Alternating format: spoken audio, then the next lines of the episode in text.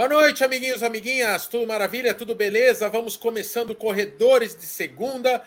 Nos desculpe a nossa falha. Na semana passada tivemos, chegamos a anunciar esta live e tivemos que cancelar por motivos de BO, por motivos de, de correria, enfim, imprevistos. Me desculpe, é, Everton Santana, nosso psicólogo esportivo com foco bastante ênfase na área esportiva. Vamos bater uma resenha hoje, porque muito se fala sobre a corrida ser bastante física, mas muito mental. Há quem diga que a corrida é mais mental do que física. E para falar disso, o Everton Santana, que é psicólogo, estava agendado desde a semana passada, mas como um bom vinho, amadureceu por mais uma semana e ficou perfeito para esta live. Seja bem-vindo, Everton Santana, que também é do clube de membros do canal Corredores. É o primeiro entrevistado membro que temos aqui. Bem-vindo, Everton. Bom. Obrigado, gente, obrigado. E aí é bom dar, dar ênfase que, na verdade, sou psicólogo esportivo, mas estou exatamente me especializando em esporte de endurance e muito mais na corrida, exatamente por ser meio maratonista, né? Que é aí uma coisa que eu estou levando para minha vida. Infelizmente, não consegui me tornar maratonista porque tive uma lesão. Eu ia fazer agora a prova de Buenos Aires. Ainda vou para Buenos Aires, óbvio, né? Vou curtir ali o momento, comer uma boa carne e ver outros amigos ali que vão correr, que vão se divertir. E vou lá estar tá prestigiando o pessoal. Mas agora minha maratona fica para a maratona do Rio ano que vem. Muito bom, muito bom. E ano que vem nós vamos para Buenos Aires, hein? Quiser colar na, com a gente para correr é. com o canal, não se esqueça, vamos ter excursão do canal Corredores. De resto, temos aqui ele, meu companheiro de trabalho, meu sócio e agora triatleta Michel Bolt. Bem-vindo a esta live também, Michel Bolt. Aí sim, hein? Gostei do triatleta, agora triatleta também. Gostei é. da brincadeira ontem. Tá fresco, tá fresco. Triatleta fresco, de verdade. E daí temos também o Diegão, a Dani e o Valdir representando o clube de membros, todos eles do clube de membros. Venha para o clube de membros também. Você é, pode participar das nossas lives aqui como co-entrevistador. Ergueu a mãozinha, manda pergunta hoje, beleza? E Mas o nosso Venâncio. Explique, explique o que é clube de membros, senão fica muito. Muito. fica estranho, fica um pouco, pornográfico. O clube de membros é um clube de vantagens que você tem algumas regalias, tem um botãozinho embaixo escrito seja membro, clica lá e é quase tudo verdade. Quase tudo que eu prometo eu entrego. Quase tudo. É isso. Certo? E vamos. Estão todos livres para fazer perguntas. O foco é o Dr. Everton é, o, e, e, as, e a cabeça do corredor. E temos também o Venâncio com o seu Corrida Ilustrada, que vai abrilhantar esta live com suas com sua perspicácia. Certo, Venâncio? Boa noite, meu consagrado. Ele é desenhista. Ele, ele não tá ligado que tem que abrir o microfone. Me ajuda a te ajudar, Venâncio. Foi mal, estava terminando o desenho. É, eu falei que o assunto é muito pertinente ao mês que estamos. Que legal essa, esse bate-papo aí, tá? Por quê? Que mês que estamos? Setembro é um mês que é dedicado a cuidados com saúde mental. E é importante, esse, acho que, né, todo mundo tem que se cuidar um pouco nisso aí. Ah, tem. Quem não bateu o pino uma vez na vida, que atire a primeira pedra. Mas vamos falando. Everton, primeiro, né?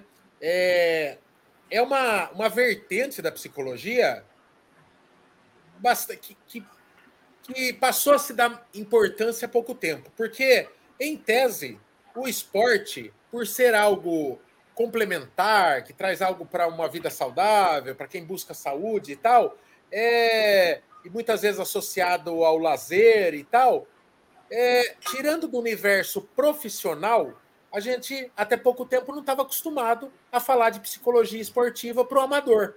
E cada vez vem é, se tornando mais difundido, porque no final das contas é a nossa cabeça, é a nossa mente, corpo sã, mente sã, tá tudo junto, interligado, e seja, no final das contas, todos os atletas amadores têm seus perrengues da vida que se refletem no esporte. Uma coisa está interligada com a outra, não tem como desmembrar, né, Everton? É, e, isso é muito curioso, né? Porque enquanto o profissional ele quer descansar, o amador quer treinar. Né? A gente tem essa, essa grande mudança quando a gente pensa nos dois públicos que são totalmente diferentes. E, e, ainda assim, né, quando a gente pega os amadores, a gente tem amadores e amadores. Né? Existem níveis diferentes. Tem alguns amadores que a, a gente conseguiu ver, né? A, a, a, maratona de Porto Alegre, uma amadora ganhando ali, né? Porque não vivia da corrida necessariamente, mas desempenhou em um alto nível. E assim, a gente começa a pensar, afinal de contas, né? Que amadores a gente está conversando? E como que a psicologia do esporte ela se volta para cada um desses públicos?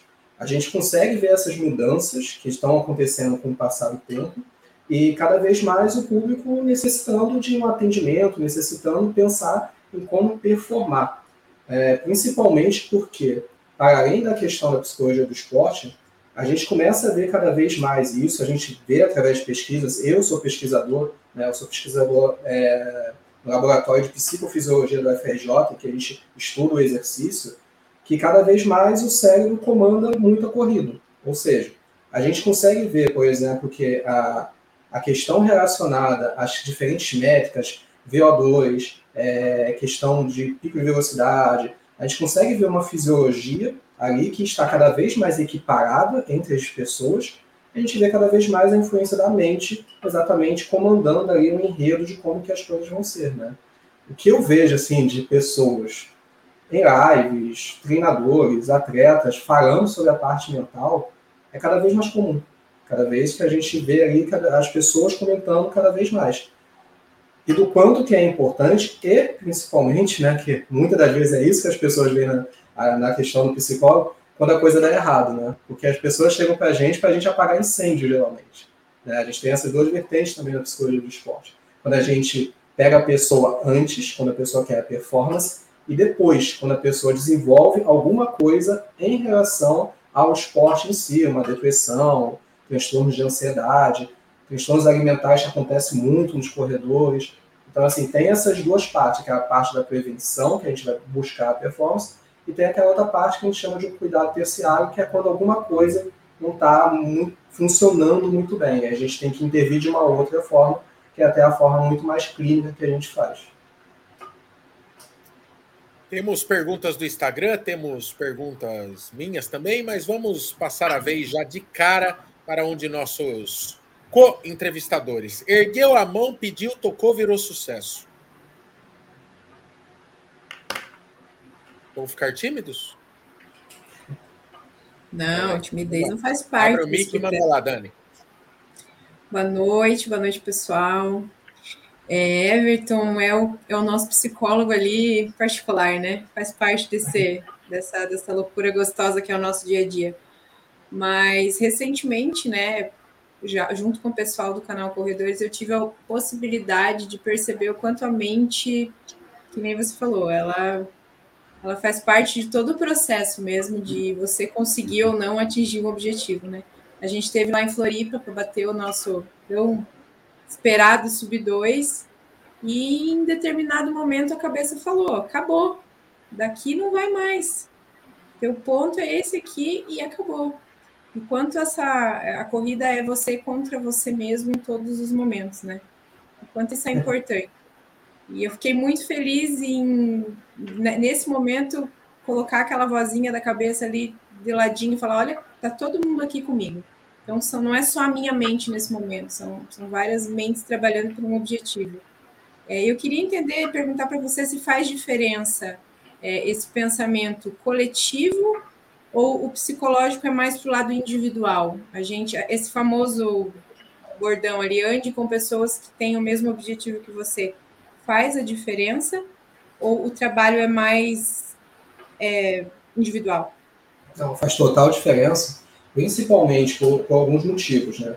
Primeiro, a gente tem que pensar que o grupo, a questão relacionada à aderência ao esporte. Né? A gente tem hoje uma teoria que é chamada de teoria da autodeterminação, que a gente coloca algumas coisas que são fundamentais para as pessoas manterem é, fazendo esporte. A corrida não é diferente. Por que, que a assessoria de corrida dá tão certo? Por que, que ela funciona? Principalmente porque tem a questão relacionada a vínculos sociais que nós temos ali. Por isso que as, as, as, assessorias estão aí firmes e fortes há não sei quanto tempo, já faz anos que as assessorias funcionam, porque as pessoas encontram ali parcerias, pessoas que estão na busca do mesmo objetivo, né, na, estão com aquela meta em mente, e isso ajuda a desenvolver exatamente uma autodeterminação, um conceito que é ligado muito a eu consigo fazer isso, tem pessoas me, me apoiando, tem pessoas que me ajudam, tem pessoas que vão me levar até lá. Então, isso é fundamental, isso ajuda muito. Mas é claro que, quando a gente chega na questão da prova, quando a gente chega na questão aí de estar fazendo um objetivo nosso, tem também a questão individual. Então, é a junção das duas coisas. A gente não pode, basicamente, isolar o ser humano. Ah, funciona desse jeito, funciona desse jeito. Porque não é assim. Não é, não é assim que funciona. Existe essa coisa diretiva. É por isso que, muitas das vezes, eu sou muito crítico em relação a, a essa ideia de coach que existe por aí. Não é que o coach seja ruim. As pessoas têm uma questão de demonizar o coach. Não é que seja ruim. A forma que é aplicada aqui no Brasil é ruim. As pessoas pegaram aquilo dali, que há uma teoria, que tem ciência por trás, que a gente consegue ver grandes centros já fora que funcionam, e a gente fez o que brasileiro gosta de fazer, né? A gente meio que deu uma mudada e veio várias falcatruas, veio vários problemas aí é, mas que funciona muito bem e que coloca as pessoas num determinado lugar de motivação. O problema é que o coach fez uma coisa como se fosse uma coisa muito causal. Né? Você faz isso aqui, você vai ter isso aqui. E não é assim que funciona. O esporte nunca vai ser uma coisa causal. O esporte é multifacetado. A gente precisa de várias nuances trabalhando junto para fazer isso funcionar. Então a questão do indivíduo ou do coletivo tem que ter os dois tem que ter os dois ali para que a pessoa se mantenha na atividade, para que a pessoa possa desempenhar. Então, assim, é fundamental. Eu diria que, assim, não dá para tirar uma coisa e colocar outra. Tanto é que para alguns pacientes, algumas pessoas que correm, que querem, que me perguntam, que chegam para mim, poxa, quero me manter mais motivado e tudo mais, eu falo, olha, faça o seu grupo. Tá? Encontre a tribo da corrida para você consuma conteúdo, vídeo, livros, podcast, consuma esse conteúdo, entre nesse mundo. Porque uma vez que você entra nesse mundo, você está numa motivação muito mais do que a gente chama integrada, a motivação muito mais intrínseca. E isso vai fazer a pessoa, muitas das vezes, se manter na corrida, não desistir. Isso vale para a prova também, por exemplo. O, Everton, é, hoje, se for numa capa, no, ou no Instagram, ou se você for numa vitrine de livraria, você só vai ver livro e post e textão, basicamente falando seja foda, é, cada vez mais foda e tal. E eu acho que para muita gente esse discurso acaba só gerando frustração, porque você acha que só você ainda não atingiu aquele nível de supremacia foda que o mundo pede. Né? Então, de repente, eu me sinto um bosta ainda maior quando eu percebo que eu estou longe de ser uma foda no esporte, ou foda na profissão, ou foda na família, ou foda na. Porra, é um tal de seja foda em tudo que é capa de livro e post. E tem hora que dá uma vontade de só ser um mediano esforçado, assim. Como que você vê essa, essa cultura é, que é atribuída em certa parte aos coaches, assim, mas esta, essa coisa que nunca foi tão forte de atribuir à pessoa o sucesso. Basicamente, tudo na vida depende de você, do trabalho duro e está tudo ao seu alcance. Quando, na verdade, é uma grande balela. Tem gente que trabalha duro, faz tudo que é preciso e não vai chegar lá, porque o sol não brilha para todos o tempo todo. Perfeito, é isso mesmo. Agora saiu a última dos coaches, é, é, um livro né, que eles pegaram de economia, que tem teorias da economia, que é o antifrágil, né? Eu acho essa palavra horrível, né? Antifrágil. Ela basicamente coloca que diante do caos você tem que se reinventar e conseguir fazer uma maravilha da sua vida. Isso não existe, isso não é real. Isso não, não é assim que funciona, não é simplesmente eu pegar, ah não, agora que eu tenho que me levantar, eu tenho que correr atrás, eu tenho que fazer e acontecer. Assim, sinceramente, às vezes não dá. A gente tem uma questão que é relacionada a um certo equilíbrio na vida. que se relaciona a duas coisas bem simples. Não, não tem que reinventar a roda. Tem coisas que a gente aceita, tem coisas que a gente muda. Não tem o que inventar. Tem coisas que a gente vai conseguir mudar. A gente vai, só vai ter que fazer um planejamento melhor sobre essa mudança.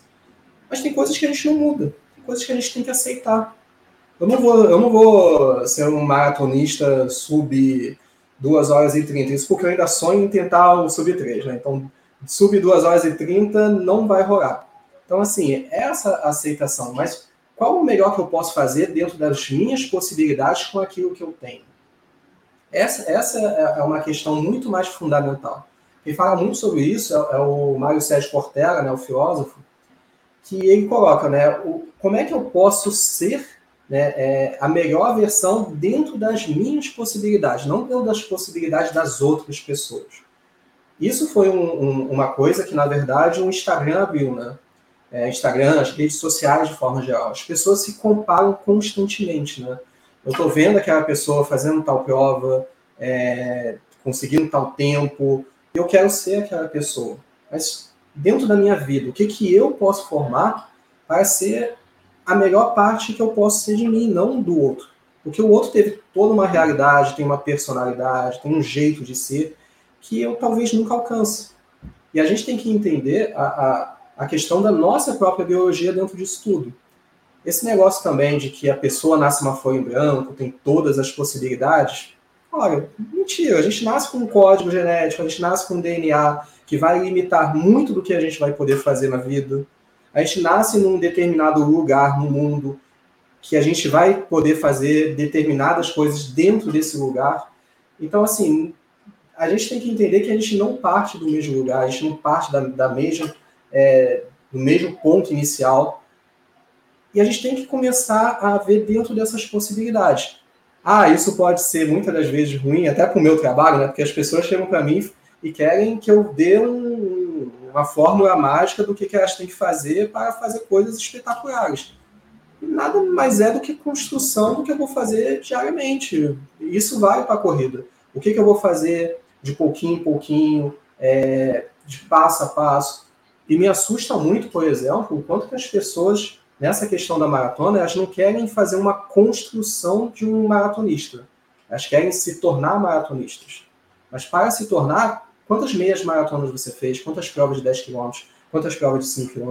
Quantos treinos você está realizando? Você fez aquele volume esperado? Você não fez? Eu tenho que, na vida, fazer uma troca que eu chamo de uma troca equivalente. Eu tenho que dar alguma coisa para me tornar alguma coisa. Eu não posso simplesmente querer ser aquilo que eu, aquilo que eu não paguei para ser na minha vida. E essa construção leva tempo. Eu acho que as pessoas, essa questão do tempo é que está muito complicado. Né? O Bauman, né, que, é um, que é um sociólogo, ele fala muito disso, do tempo líquido, né, do quanto que as coisas são tão fluidas que a gente, na verdade, está achando que tudo tem que ser para ontem, sem construções. E a gente tem que fazer construções na nossa vida. Manda uma, nosso triatleta e um dos caras mais resilientes que eu conheci no esporte. Afinal de contas, foram oito cirurgias e dois anos e pouco sem correr.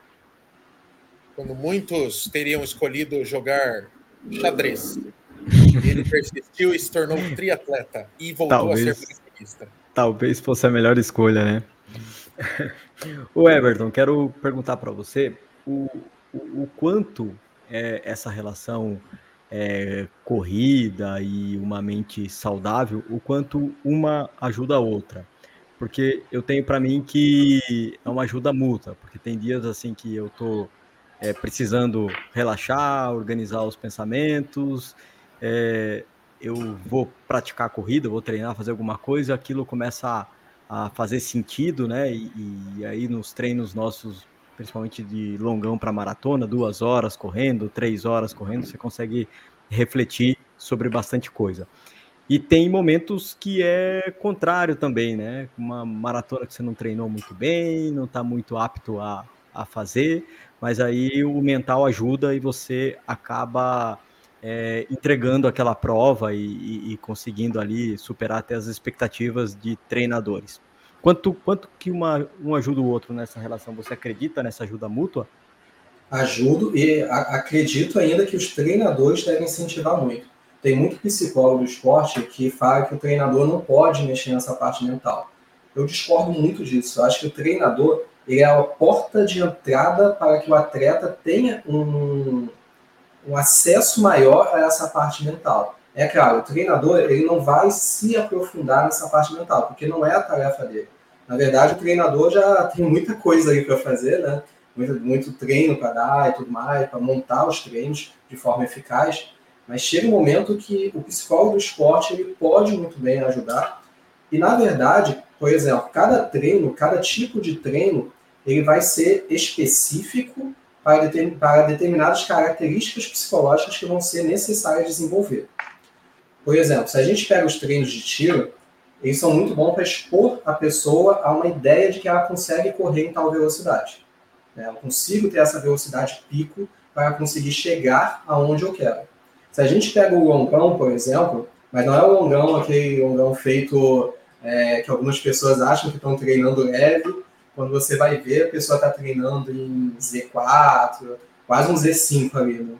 Né? Então, é, esse treino, por exemplo, em Z2, Z3 no máximo, ele é muito bom para a gente conseguir entrar num estado, que é o estado de flow, mas que a gente também pode chamar de um estado é, do barato de corredor, né? que, é um, que é um tipo de sensação que a gente tem, principalmente porque no nosso cérebro são liberadas determinadas substâncias, que são as endorfinas, que geram prazer. E o que, que acontece? Por que, que a gente, muitas das vezes, é, volta até a correr? Porque a gente tem essas substâncias sendo liberadas constantemente no cérebro, que geram prazer, que geram uma recompensa, e por eu estar sendo recompensado, eu tenho a tendência de continuar esse comportamento. Nada mais é do que o reforço positivo, aquilo que a gente faz com o nosso cachorrinho em casa, dá a patinha que eu te dou um biscoito, é o que a endorfina faz com o corredor. É, e aí, cada vez mais, a gente vai treinando essa parte mental nesse prazer. E nós temos também outro treino que é muito importante, que é a questão relacionada ao treino de tempo. Que aí sim, que aí é, eu diria que é o treino que mais a gente treina a parte psicológica. Porque é um treino que não é confortável, mas não é para a morte. E a gente tem que manter aquele equilíbrio entre manter aquele ritmo que não é agradável, que não me gera tanta recompensa, mas que me gera um objetivo. Então, isso me dá muito mais uma, uma questão relacionada à alta eficácia, ou seja, eu consigo fazer. Então, cada treino vai desenvolvendo determinadas características mentais que são importantes. Muitos treinadores sabem disso. Quantos treinadores, para vocês mesmos, né, que são corredores, chegaram para você e falaram: olha, isso aqui vai ser para treinar a cabeça, né? Vai ser para você desenvolver aí o seu psicológico. E eles não estão errados, eles sabem do que eles estão falando muitas das vezes por terem passado por aquilo ali, muitas das vezes por terem treinado outros corredores e tudo mais. Então, tanto a corrida treina a parte mental, quanto a parte mental também pode treinar a corrida. Por exemplo, com alguns corredores, eu trabalho determinadas habilidades psicológicas que são úteis para quando a pessoa está correndo. Por exemplo, a gente nos estudos, a gente sabe hoje que mindfulness, né, um tipo de meditação, ajuda muito a pessoa a se manter ali correndo por mais tempo. A gente tem estudos que mostram isso. Estabelecimento de metas, que é o estabelecimento de objetivos, que é outro tipo de habilidade psicológica. A gente também consegue trabalhar com corredores para motivar. A gente consegue trabalhar resolução de problemas, porque vão aparecer problemas durante a prova. A gente tem que saber lidar com eles. É, questão de resolução de conflito. Por quê? Porque corredores, uma das grandes questões de corredores, ainda mais dos maratonistas, é toda a parte ambiental que envolve a corrida, porque vai ser problemas familiares, vão ter problemas é, de trabalho, principalmente aí relacionado ao pessoal que é amador, que vão ter que ser trabalhados. Então, tem várias habilidades psicológicas que a gente precisa. E agora está entrando muito mais uma parte da neurociência. Vocês vão ver muito isso nos próximos anos. Ainda não é uma coisa muito divulgada, mas a neurociência está vindo muito forte nos esportes de endurance. Muitas pesquisas muito robustas é, vão estar aparecendo aí nos próximos anos, porque digamos que os neurocientistas já começaram a mexer aí um pouquinho com o cérebro do corredor. Então, assim, já começaram uma coisa aí um pouco mais, vão vir umas tecnologias um pouco interessantes aí, um pouco mais à frente. Diegão, manda uma. Abre o mic.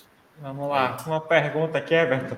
É porque às vezes acontece de, mesmo a gente treinando, faz tudo direitinho ali, descansa antes da prova, e chega no dia e não dá um dia bom, sabe? Dá um dia ruim ali, não dá certo, a perna parece que não gira, não sei, dá, pode ser alguma coisa hormonal, nervosismo, ou alguma coisa nesse sentido?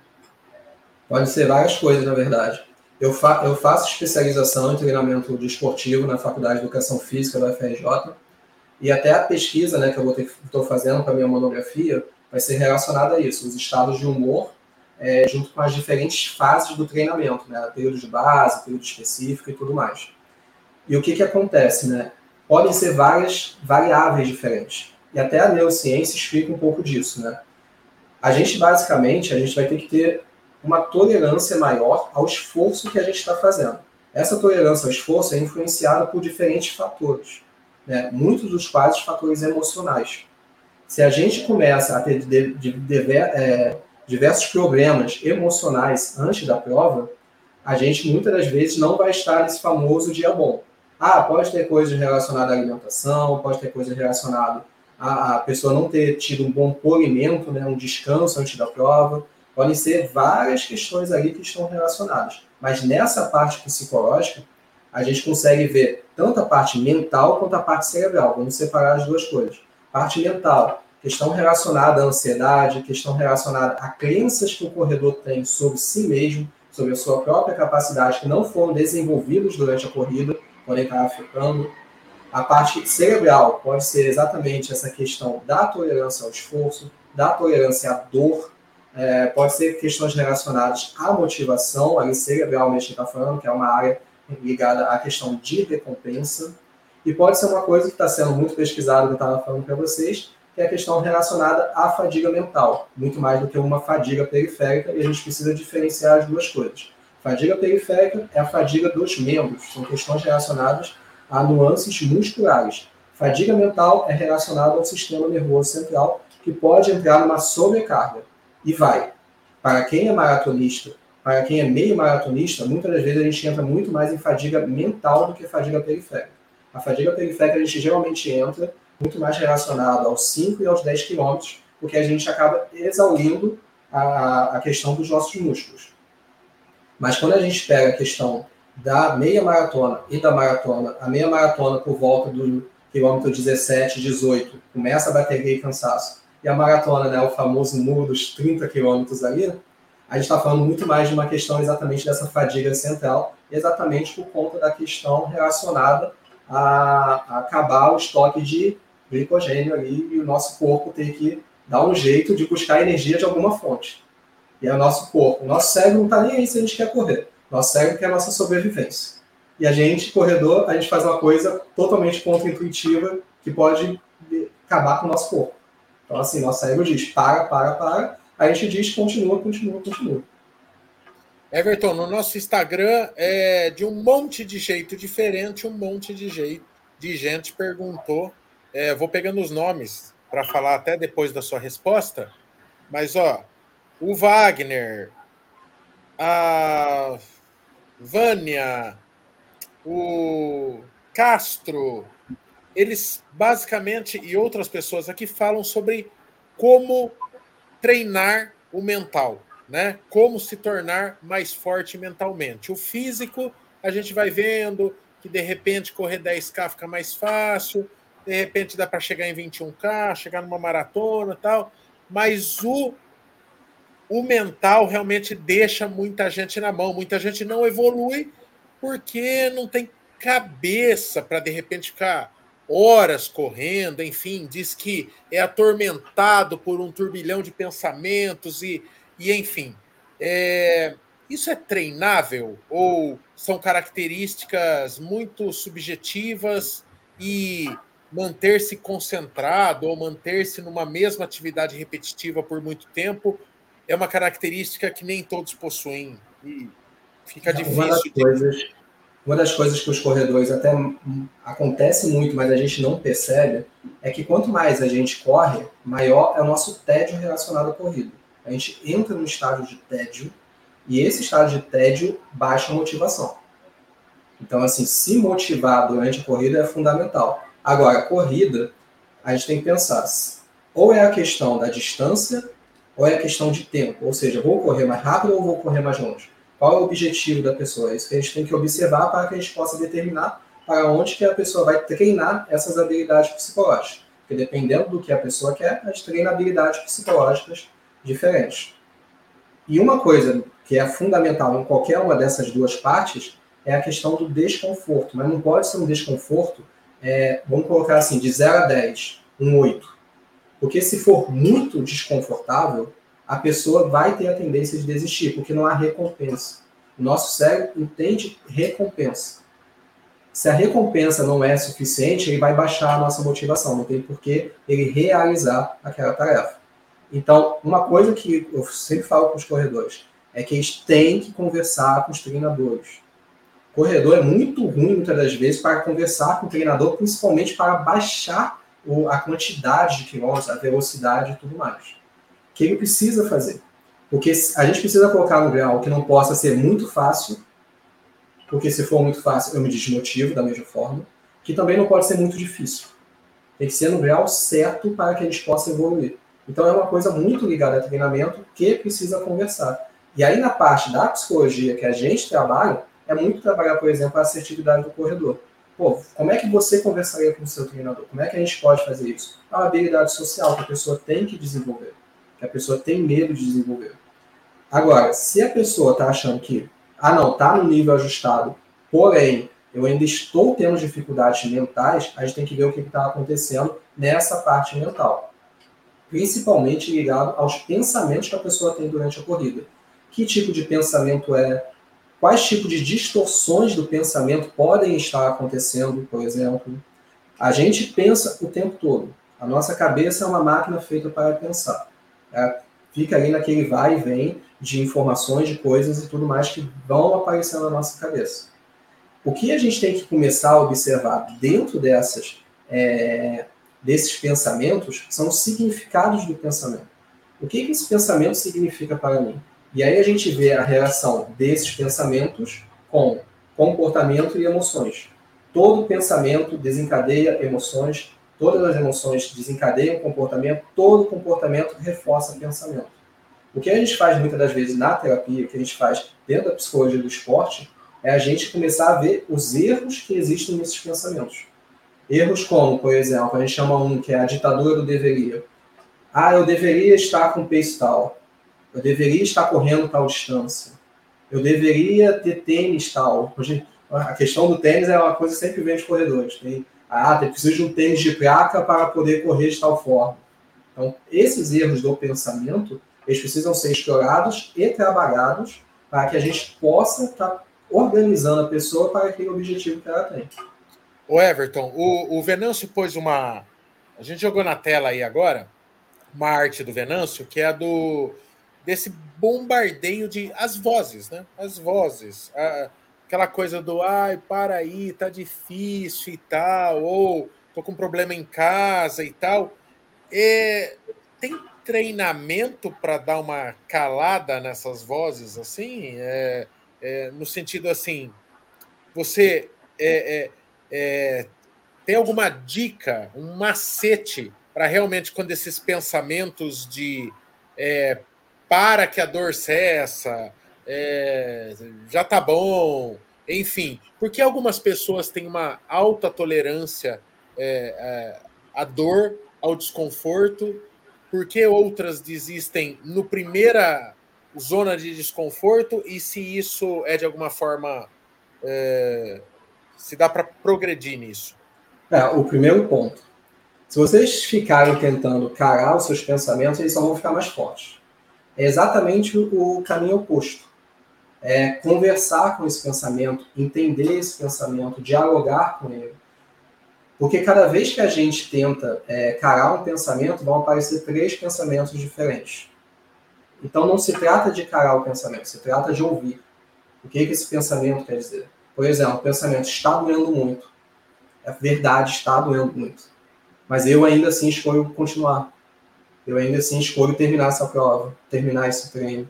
Então não é a gente tentar carar pensamento. Carar pensamento só vai tornar eles mais fortes.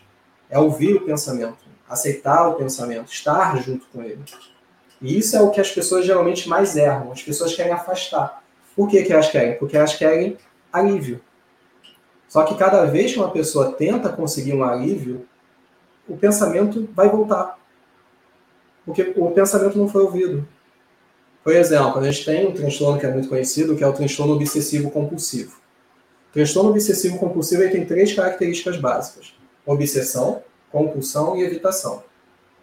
Quando uma pessoa tem uma obsessão que é um pensamento intrusivo, ela faz duas coisas, ela pode fazer uma das duas opções. Ela pode fazer uma compulsão, um ritual, ou ela pode fazer uma evitação, ou seja, deixar o pensamento de lado. Só que o pensamento sempre volta. E aí o pensamento volta mais forte, e aí causa mais sofrimento.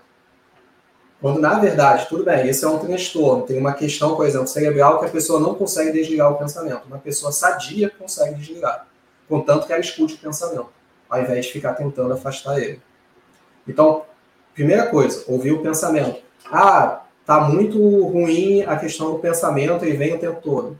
A gente pode sim fazer uma técnica de distração, mas esses pensamentos eles vão ter que ser trabalhados em algum momento, por exemplo, em uma terapia. Mas existe, por exemplo, focos que a gente chama de foco associativo e foco dissociativo. Foco associativo é o perceber cada vez mais o meu corpo. Foco dissociativo é o perceber as coisas que estão acontecendo à minha volta. E aí vocês já devem ter ouvido falar essas técnicas. Ah, vou correr até aquele poste, ou então vou ficar ouvindo música. Tudo isso funciona. Mas quando vocês fazem isso, quando a gente faz isso, a gente não está trabalhando uma habilidade principal, que é a gente se autorregular. A gente está usando o meio externo, ao invés de a gente usar o meio interno. E aí as coisas sempre vão voltando. E aí, no segundo ponto, essa questão da dor, corredores não sentem a dor, corredores de longo prazo, não sentem dor igual às outras pessoas normais, tá? A gente é tudo diferenciado, a gente meio que deu uma estragada em alguns receptores que a gente tem de dor. Porque quanto mais a gente treina, é, mais os nossos receptores, que são receptores nociceptivos, eles mudam, eles vão se adequando. Né? A minha esposa, por exemplo, minha esposa não é corredora.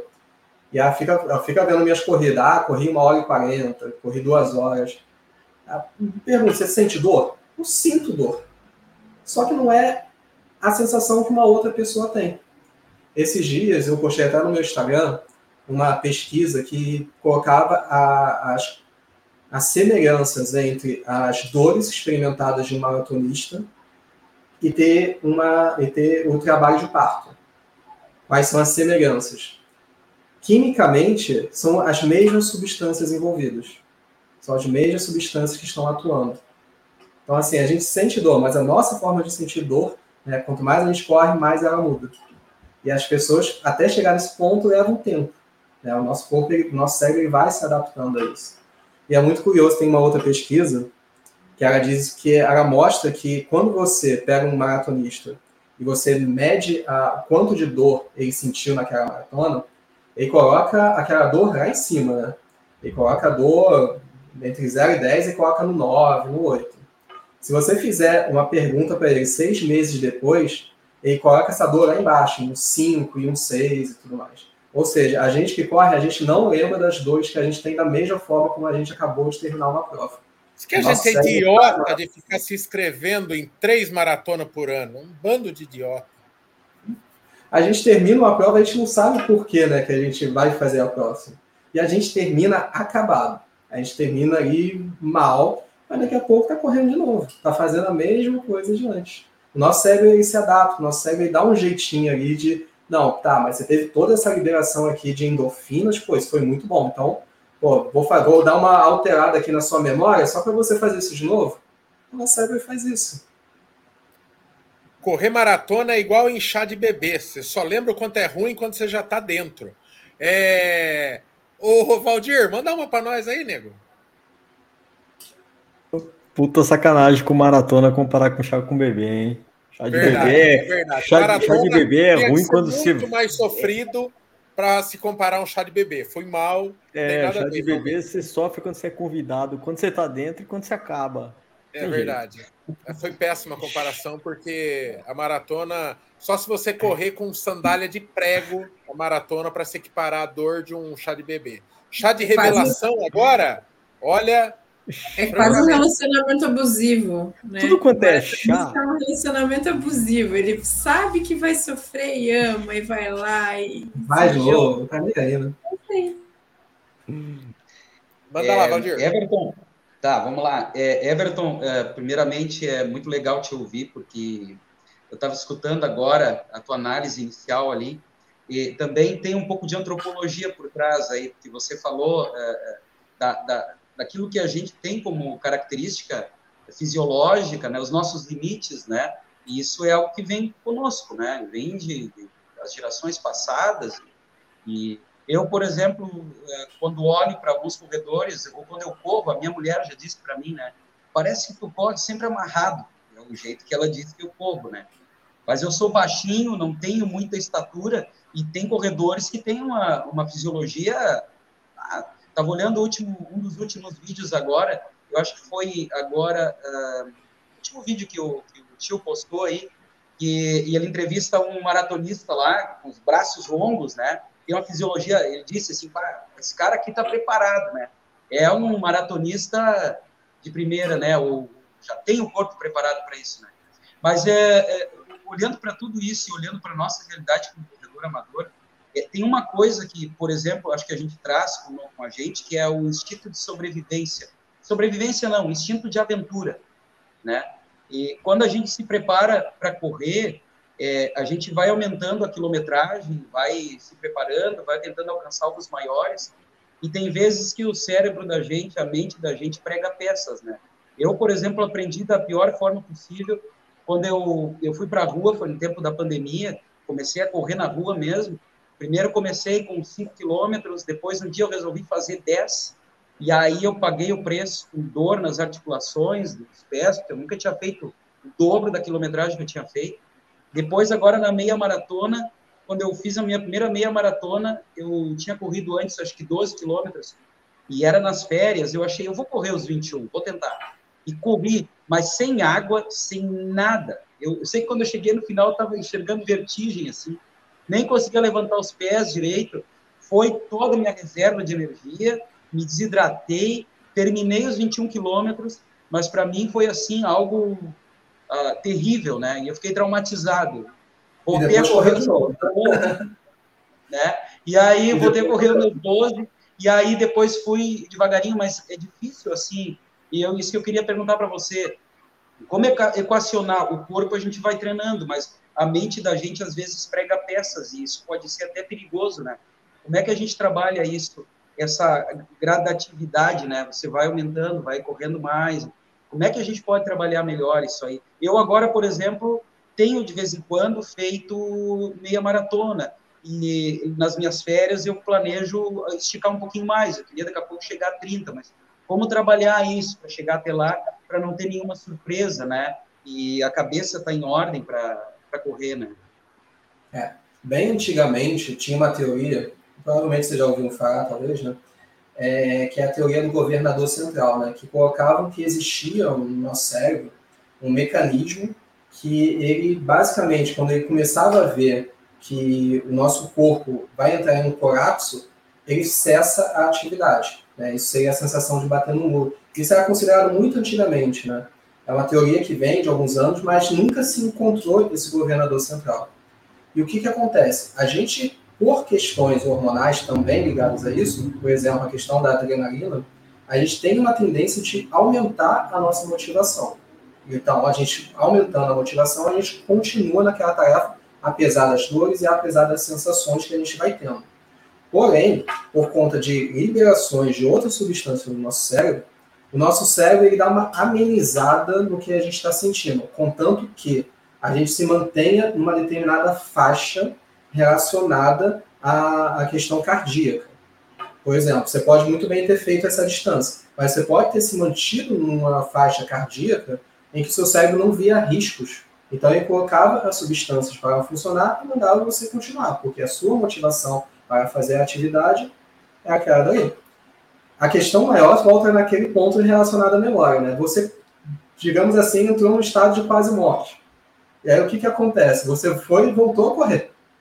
Você foi para uma corrida, logo né, você já pensou em fazer de novo, de novo, de novo. Não tem lógica isso. Porque o nosso cérebro ele quer sobrevivência e a gente não está dando isso para ele. Porque o nosso objetivo ele passa a questão de sobrevivência. Não se trata de sobreviver, se trata de viver. E para corredor, viver é correr. Isso é o mais importante. Isso a gente coloca como nosso objetivo. E a gente continua. A gente continua fazendo aquilo que a gente gosta de fazer. O, a Ana, a Ana é, Everton pergunta quando é a hora de procurar um psicólogo esportivo? É, que tipo de relação né, com o esporte, ou, enfim, quais, quais os indicativos de que talvez, é, não só buscando performance, mas talvez você não esteja levando o esporte de uma forma tão proveitosa ou saudável na tua vida, ou você transformou o esporte em algo que reverte contra você, você coloca tanta expectativa e cobrança naquilo e deixa de ser um negócio benéfico para se tornar um problema na sua vida, sei lá.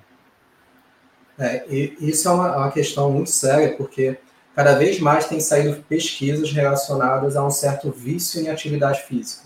E realmente, se a gente pega os mecanismos cerebrais, se a gente pega algumas coisas relacionadas a como que funciona a fisiologia, tem muita relação. São substâncias parecidas, são áreas cerebrais parecidas que são ativadas e tudo mais. Só que quando a gente fala de vício, a, a gente pega o DSM, que é o Manual Diagnóstico de Transtornos Mentais, ou o CID, que é a Classificação Internacional de Doenças, qualquer tipo de vício se relaciona a uma disfuncionalidade do restante da vida. Ou seja, é algum prejuízo social, algum prejuízo no trabalho que a gente começa a ter. Geralmente, quando a gente tem esses prejuízos, as pessoas já estão nos alertando há muito tempo. Ou seja, não somos nós que muitas das vezes vemos que o negócio está desandando. São as pessoas que vão começar a falar para a gente que tem alguma coisa errada acontecendo. Por que, que isso acontece? Porque geralmente uma pessoa que tem um problema que é relacionado a algum tipo de atividade que ela pratica constantemente, é, seja um vício ligado à questão de álcool, drogas e tudo mais, seja algum comportamento, a pessoa tem o que a gente, aquele sintoma é o que a gente chama de ego sintônico, ou seja, faz parte daquela pessoa, ela não consegue ver que tem algum problema. Mas existem o que a gente chama de sintomas também ego-distônicos, a gente vê que tem alguma coisa errada. Por exemplo, eu falei agora há pouco do toque. O toque é o transtorno mais ego-distônico que tem. A pessoa vê aquilo daí que ela faz como uma coisa disfuncional, ela não consegue parar uma depressão, uma ansiedade também, a pessoa vê aquele sintoma como problemático. Transtornos que são muito mais conectados à questão relacionada a essa dificuldade de é, aquilo dali faz parte de mim, eles são muito mais difíceis de cuidar e as pessoas conseguem ver muito mais. E aí o que, que acontece? A gente precisa ouvir as pessoas ao nosso redor. A gente não precisa tomar tudo a ferro e fogo, ou seja, que a pessoa está 100% certa ou está 100% errada mas ter uma certa dúvida é importante. A gente da psicologia, muitas das vezes, a gente. Daqui a pouco eu faço isso com o tio Michael, ele vende, vende direitinho, a gente faz alguns truques aqui, funciona bem. Esse é louco, dia é louco, não dá bola para ele não. E aí o que, que, a gente, o que, que a gente tem que fazer, né? É, muitas das vezes, a gente psicólogo, a gente não trabalha com a questão de o que a pessoa diz. A gente quer implantar dúvidas no que a pessoa tem certeza da vida dela. Porque são essas certezas que geralmente trazem sofrimento para a pessoa. A gente trabalha em cima disso. Então, quando a pessoa, é, para a pessoa começar a ver que tem um problema, ela precisa começar a escutar as pessoas ao seu redor. A gente que trabalha com esporte, a gente vê muito isso.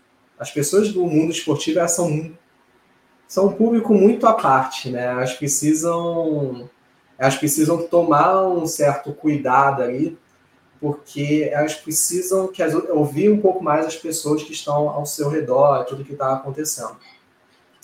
E aí é, é, tem esse momento de escutar e tem aquele momento em que já deu ruim.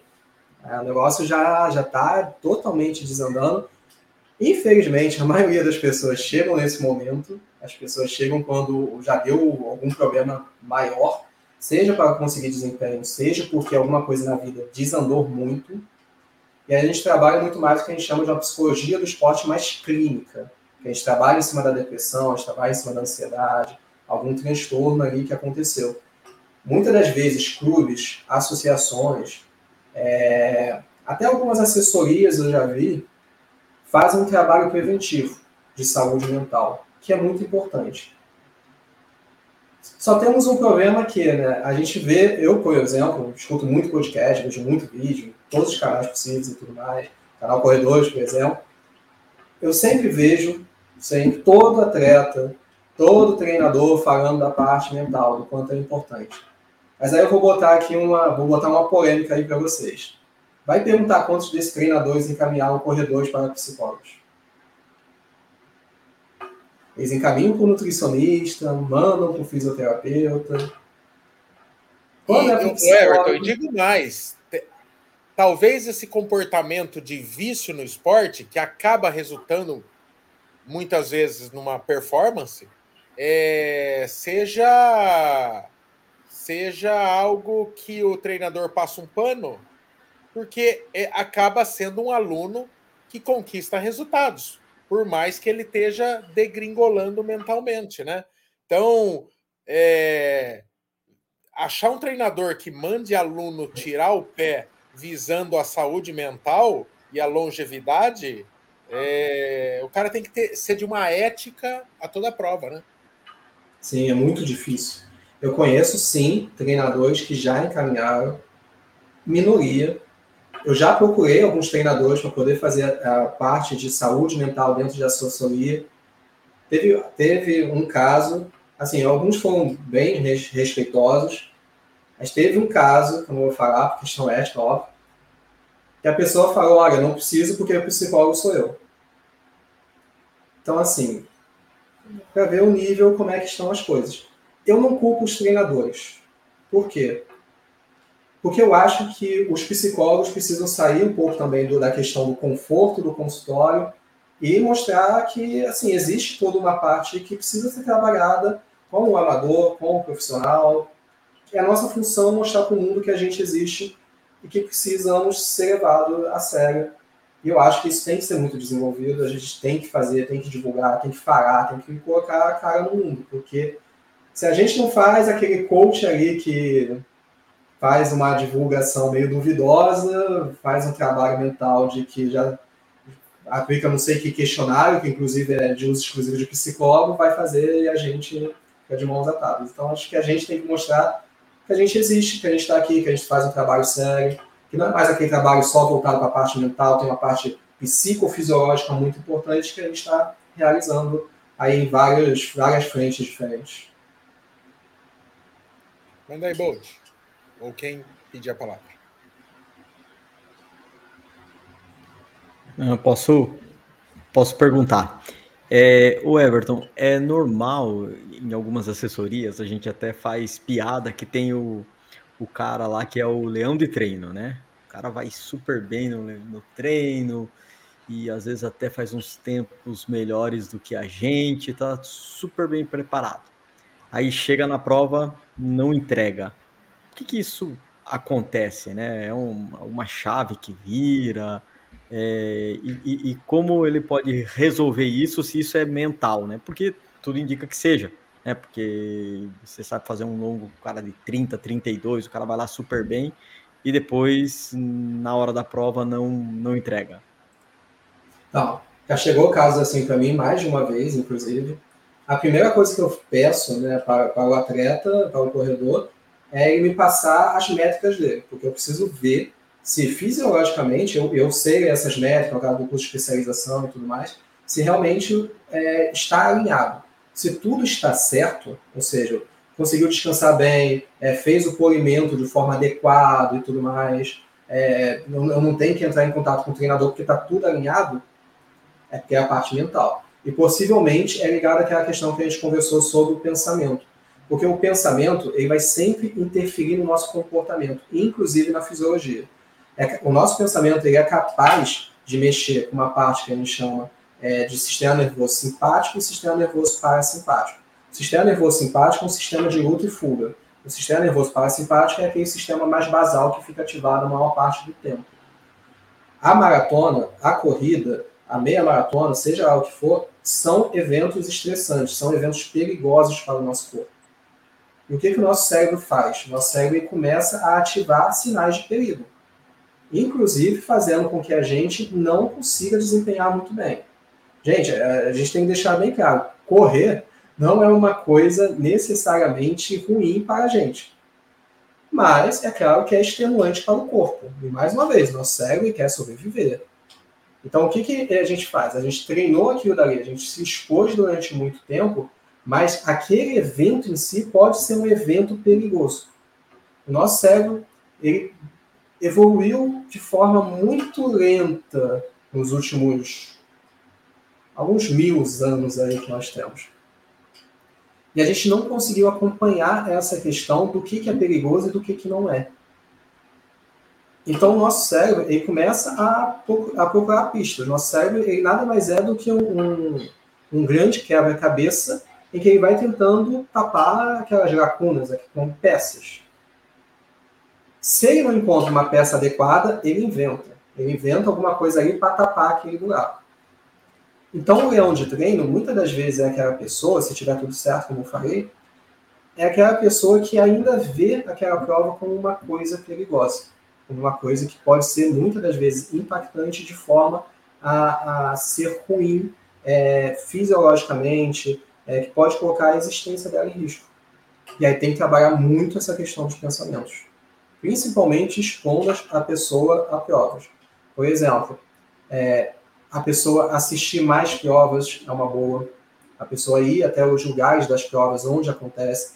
A pessoa, se possível, é, correr nesse lugar da prova, fazer os treinos nesse lugar da prova. Eu, por exemplo, vou ter a maratona do Rio. Quando eu vou ficando mais próximo da fase de polimento, eu vou transferindo todos os meus treinos para aquele trajeto que eu sei onde vai ser a corrida, para expor o meu cérebro aquele estímulo. Isso faz muita diferença na frente. Uma outra coisa que é possível fazer, por exemplo, é a pessoa ver todo o trajeto, hoje em dia, no Google Maps. A pessoa vê aquele caminho, aquela coisa acontecendo, estudar a prova. Não somente chegar no dia da prova sem conhecer a cidade, sem conhecer nada, porque isso pode dar muito problema. Então, são formas de expor. Quanto mais a gente é exposto ao estímulo, mais a gente se acostuma àquele estímulo.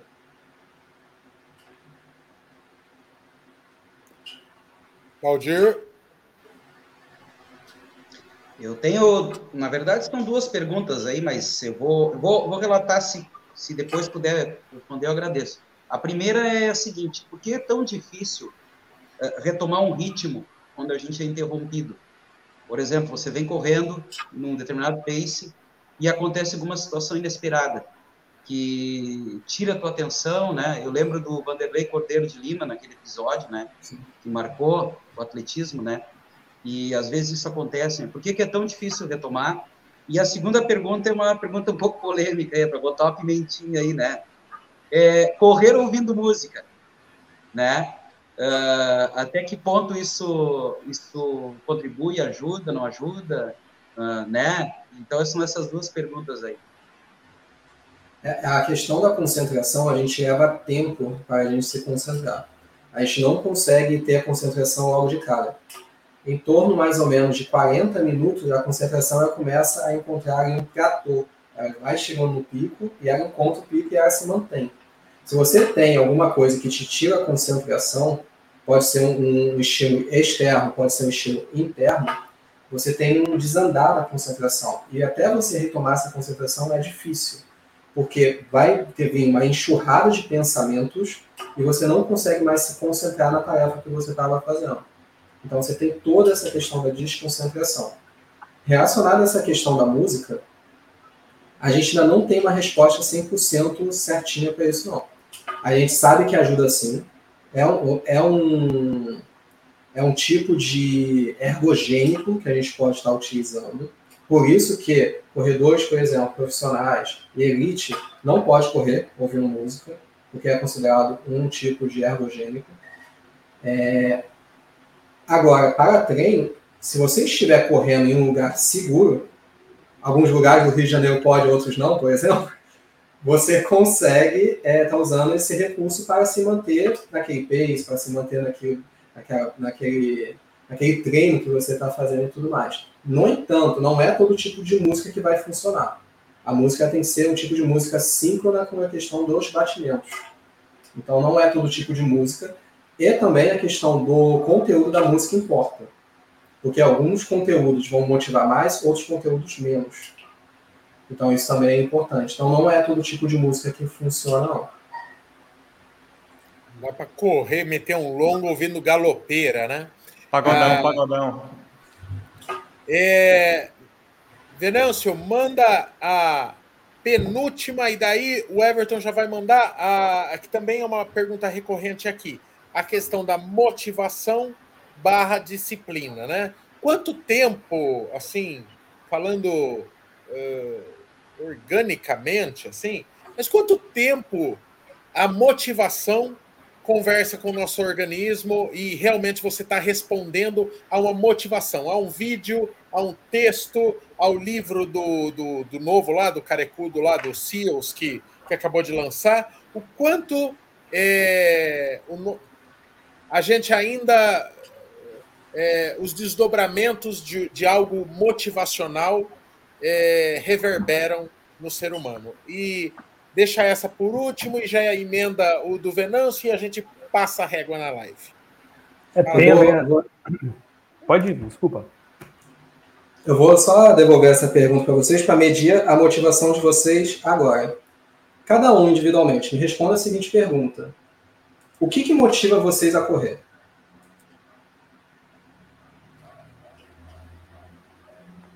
Para mim é Todos.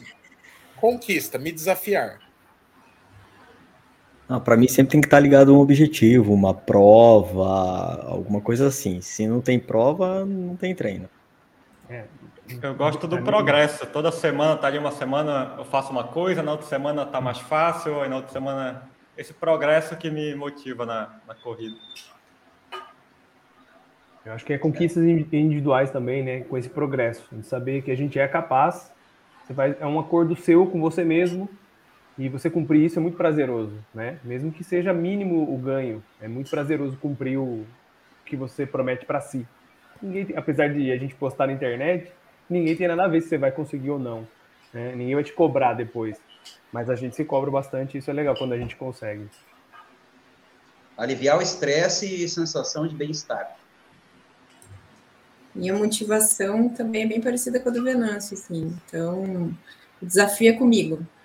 Então, ali, é, todo mundo falou de, de muito pensamento quando está correndo. Eu uso a corrida para esvaziar. É como se eu apertasse aquele botãozinho e agora todos esses pensamentos, essas cargas mentais, acabou ali. Quando eu chego, eu falo assim: a sensação de você terminar uma corrida dá vontade de colocar aquela sensação de liberação de hormônio num vidrinho de remédio de asma para quando você estiver muito mal, suga aquilo, esvazia a cabeça. A motivação é justamente ficar com a mente vazia.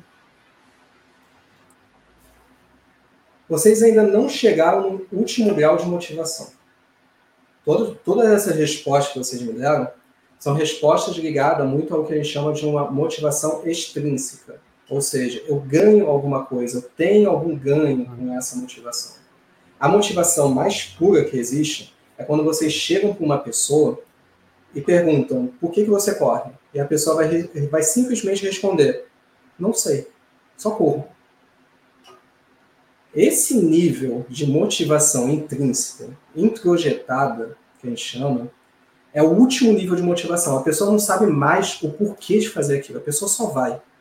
É o último nível que a gente consegue chegar de motivação. E nesse nível, a disciplina já está em 100%. A pessoa faz, não tem mais ganhos de tudo mais. É a vida dela. Ah, vai ter ganho, pode ser um corredor profissional, vai ter ganho de dinheiro e tudo mais. Vai, beleza. Mas a pessoa vive aquilo. É o maior nível de motivação que pode haver. Essa questão da disciplina, ela ainda começa no estágio um pouco anterior. A motivação, ela sempre vai ter um pico, mas ela não vai se manter. A motivação nunca se mantém. Para que a gente possa continuar correndo, para que a gente possa manter a corrida, a gente vai chegar num certo nível em que a gente vai ter planejamento, em que a gente vai ter uma questão relacionada a metas, e a disciplina vai ter que substituir a motivação em algum momento, se a gente quiser se manter nessa vida. E aí, qual é o, o grande pulo do gato para se manter na corrida? Três fatores. Primeiro, vínculos. Eu já falei para vocês, a gente tem que ter vínculos com a comunidade da corrida. Uma pessoa com vínculos dentro da corrida vai ter menos propensão de desistir. Segundo ponto, a gente tem que desenvolver habilidade em correr. Porque se eu vejo que eu não sou tão competente relacionado à questão da corrida, eu vou ter um desengajamento, um desengajamento em relação a correr. Eu não vou conseguir ver ali que eu estou evoluindo, que eu estou crescendo e tudo mais. Eu tenho que me ver dessa forma. E o terceiro ponto é uma coisa muito mais relacionada a como eu me vejo. Ou seja, eu criei a minha identidade de corredor. É uma coisa que eu me identifico. A gente tem que desenvolver essa identidade. A gente trabalha com a questão de papéis sociais. A gente tem papel de pai, mãe, de filho, filha, de... e a gente tem que desenvolver o nosso papel como corredor. O que, que se espera de um corredor? Qual é essa função? E aí que muitas das vezes a gente também tem uma questão relacionada à, à briga social, né? Porque imagina uma pessoa, a pessoa não era corredora, a pessoa não fazia atividade, e a pessoa quer começar a correr. Só que o meio ambiente da pessoa não estava esperando esse papel social dela. As pessoas conheciam a pessoa que não era corredora. E aí, essa pessoa decide mudar, decide ser outra coisa o meio ambiente vai começar a reclamar. O meio ambiente vai começar a bater, mas você não é assim, mas isso não vem muito claro, mas o ambiente, o ambiente quer manter o status quo da situação, ele quer manter aquele funcionamento que sempre foi daquela forma. E aí vem a gente, a ovelha negra, e diz: não, não quero, não quero, eu quero ser de outra forma. E o ambiente ele precisa fazer o quê? Tem um protesto do ambiente. O ambiente tenta fazer você voltar para aquela pessoa que você era.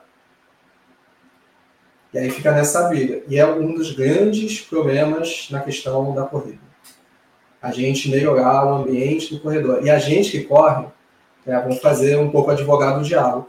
A gente tem que entender que o ambiente também é sofrido o que a gente faz, tá? Não é só a gente que sofre. É, a gente acordar cedo, não tá com filho, não tá com esposa, não tá com marido. Aquele ambiente também sofre com essas coisas. A gente tem que ter empatia pelo ambiente. Não é somente, ah, não, mas isso é o que eu coloquei para minha vida porque a gente tem um sério problema relacionado a isso. Eu vou, eu acho que você ia responder mais, mais ou menos a minha pergunta, é, que desse papel social e desse ambiente, é, é, as duas coisas eu acho que, que eu queria perguntar. É, porque quando a gente atinge o objetivo, dá uma relaxada e parece que a gente acaba atendendo mais essa demanda social que estava em falta. E isso compromete o treino. Eu acho que você acabou, eu acabei me respondendo, não sei se eu estou correto, mas quando a gente não atende também o papel social que nós somos corredores, há uma cobrança de, ei, cara, vamos voltar. E esse equilíbrio, é, onde ele é, onde ele é benéfico, né? Porque se você começa a atender muito essa demanda dos amigos, família, você vai falhar com a parte sua corredora. Por outro lado, também é, há, há problemas eu, eu vejo que eu, eu, às vezes eu relaxo e falo, ah, não, aí você vai voltar a correr, você fala, pô, você já engordou um pouco, você já tá mais lento. Eu tô exatamente nessa fase aí. E qual que é a, o equilíbrio dessa balança? Porque a gente não é profissional e também a gente dá uma, pô, umas férias de uns dois meses, não, não chega a ser férias. Mas essa disciplina, ela tem que ser para sempre na noia, assim, ou a gente consegue equiparar, como você disse, o máximo é. nível aí, né? cada, cada objetivo que a gente coloca dentro da corrida vai cobrar um preço diferente. Eu faço muito essas perguntas para corredores que me procuram. Né? É o momento? É o momento de você estar tá fazendo esse investimento? Porque se a pessoa, sei lá, ah, meu filho está recém-nascido, ah, estou passando por muita dificuldade no trabalho, ah, estou tendo problemas familiares. Será que esse é o momento de, fazer uma major, por exemplo, uhum. procurar índice que bosta. Tem que ter a questão do momento. Ah, esse momento está propício, então converse com a sua família, converse com as pessoas ao seu redor. E tem que ter em mente que você vai ter que mostrar para as pessoas que esse perfil seu existe. O perfil corredor. O perfil que não vai conseguir sair para beber, vai ter jantado antes de estar tá podendo sair, vai ter que descansar sexta-noite porque vai fazer um aulão no sábado, ou descansar no sábado porque tem um aulão de domingo. Essas conversas precisam ser feitas e a gente tem que ter um pouco mais de empatia pelos nossos familiares.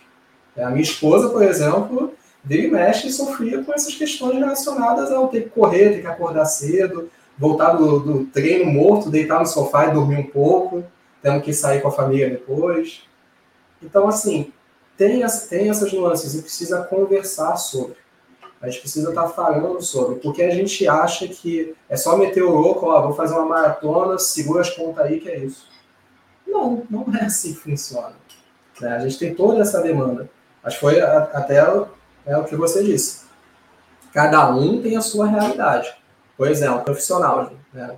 O profissional, ele vive para aquilo. Todo o meio ambiente da pessoa está pedindo aquilo. Uhum o entusiasta, né, uma pessoa que vai para Boston, que está buscando o índice de Boston, a pessoa vai ter que dar muito mais da sua vida pessoal para isso. Então, tem níveis do quanto eu vou dar.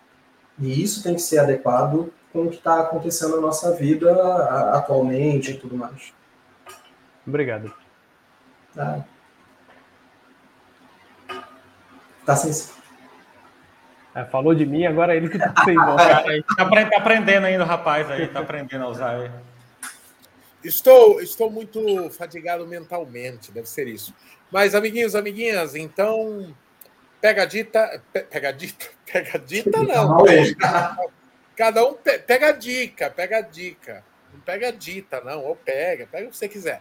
Tá bom? É, Everton, quem quiser te acompanhar no Instagram, que você produz bastante conteúdo, é, com, com, cada post aborda um tema, eu acho bem legal a forma como você trabalha no Instagram.